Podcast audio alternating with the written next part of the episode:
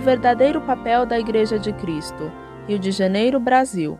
2 de novembro de 2008, católica. Venho por meio dessa carta fazer um desabafo. Não consigo compreender o verdadeiro papel que a Igreja de Jesus deve exercer em minha vida.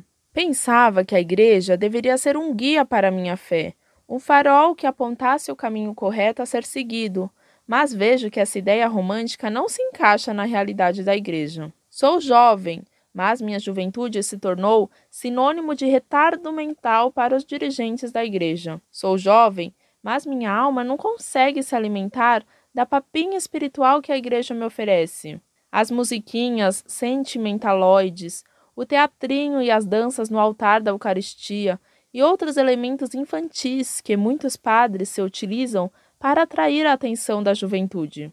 Sou jovem e preciso de um alimento mais consistente para minha pobre alma. Se não consigo encontrá-lo na Igreja de Cristo, a esposa do Cordeiro, Aonde poderia encontrá-lo? Não consigo entender essa posição da igreja em relação aos jovens. Não consigo entender a posição dos sacerdotes em relação à juventude. Definitivamente, a igreja não me aponta o caminho a Cristo, somente o caminho à descrença. Me esclareça uma coisinha: qual é o verdadeiro papel que a igreja de Cristo deve exercer na vida do cristão? A paz de Cristo. Muito prezada, salve Maria. Só na Igreja Católica Apostólica Romana encontramos alimento para nossas almas. Pois nem só de pão vive o homem, mas de toda palavra que sai da boca de Deus, disse nosso Senhor em Mateus capítulo 4, versículo 4. Infelizmente hoje, depois do Concílio Vaticano II, introduziram-se na igreja muitos erros e um dos principais foi o ecumenismo. Os padres começaram a olhar os hereges protestantes com admiração, e aquilo que se admira se imita os sacerdotes começaram a imitar os pastores hereges, daí as musiquinhas, as papinhas demagógicas que os sacerdotes dão hoje na igreja aos fiéis. Essa falta de alimento que você sente, essa fome de verdade que você manifesta, é sofrida hoje por milhões de católicos aos quais os padres não dão o pão da verdade. Falam de fome material e nem percebem que as ovelhas estão morrendo de fome da verdade, que é um pão infinitamente superior ao pão material. Os seminários nada ensinam. E quando ensinam algo, é heresia modernista ou comunista. Quando só padres não caem no modernismo ou no marxismo, entregam-se à falsa mística da RCC. Resultado: fracasso completo do apostolado e o esvaziamento das igrejas.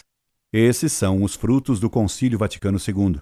E quando alguém ensina o certo, os sacerdotes procuram silenciar quem ensina a verdade, negando qualquer apoio ou disseminando aos ouvidos calúnias e maledicências contra quem ousa lhes apontar os erros. Essa é a triste situação atual. Lecionei dezenas de anos em colégios estaduais, onde constatava que deveriam haver aulas de religião. Em dezenas de anos, só duas vezes encontrei padres nesses colégios. Um deles só foi lá uns dois dias. Não ensinou nada, deu um mau conselho à diretora e foi embora. Graças a Deus. Outro ficou alguns dias, deu algumas aulas mostrando slides e morais e fugiu com uma moçoila, o que não o impediu de continuar na paróquia distribuindo a comunhão na missa dominical. Assim são hoje os que deveriam distribuir o pão da verdade. Rezemos pelos sacerdotes. Costumo ir ao rio dar aulas. Apareça numa delas, tenho certeza de que aprenderá bastante. Incorde Jesus Semper, Orlando Fedeli.